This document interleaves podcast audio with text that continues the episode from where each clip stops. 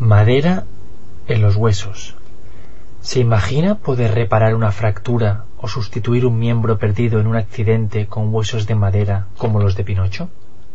Científicos italianos han desarrollado recientemente un procedimiento para convertir bloques de madera en huesos artificiales que podrían ser implantados en cualquier mamífero, incluido el ser humano.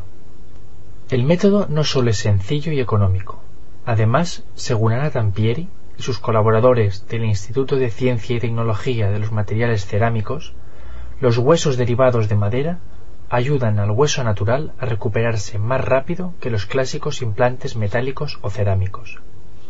Hasta ahora, Tampieri y su equipo han usado como materia prima maderas de roble rojo, junco de indias y sipo.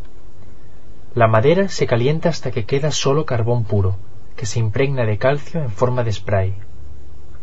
A continuación, una serie de procesos físicos y químicos convierten el material en hidroxiapatita carbonatada, lista para el implante. Con este método es posible construir artificialmente huesos de cualquier forma o tamaño.